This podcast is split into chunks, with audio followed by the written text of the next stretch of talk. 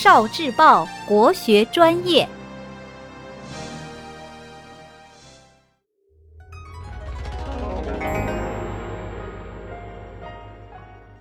十万个为什么？为什么古代春天要大赦天下？我们在平时看电视的时候，或者在读书的时候，经常会看到古代帝王要大赦天下的时候，常常会是在春季。这是为什么呢？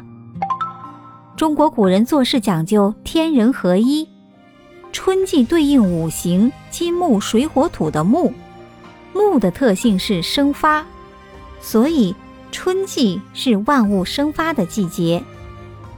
《黄帝内经》里关于春季天人之道是这样的：春三月，此谓发陈，天地俱生，万物以荣。夜卧早起，广步欲庭，披发缓行，以使至生。生而勿杀，予而勿夺，赏而勿罚，此春气之应，养生之道也。意思是，春天的三个月。就是阴历的正月、二月、三月，也就是从立春到立夏的这三个月，是推陈出新、生命萌发的季节。这个时候的天道要求是要多放生而不要杀伐，要多给予而不是掠夺，要多奖赏少惩罚。古人敬畏天地，皇帝更是如此。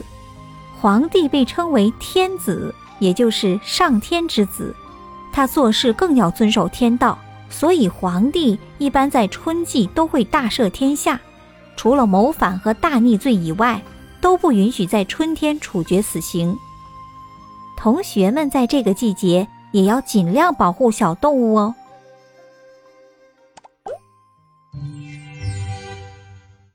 聆听国学经典，汲取文化精髓。关注今生一九四九，伴您决胜大语文。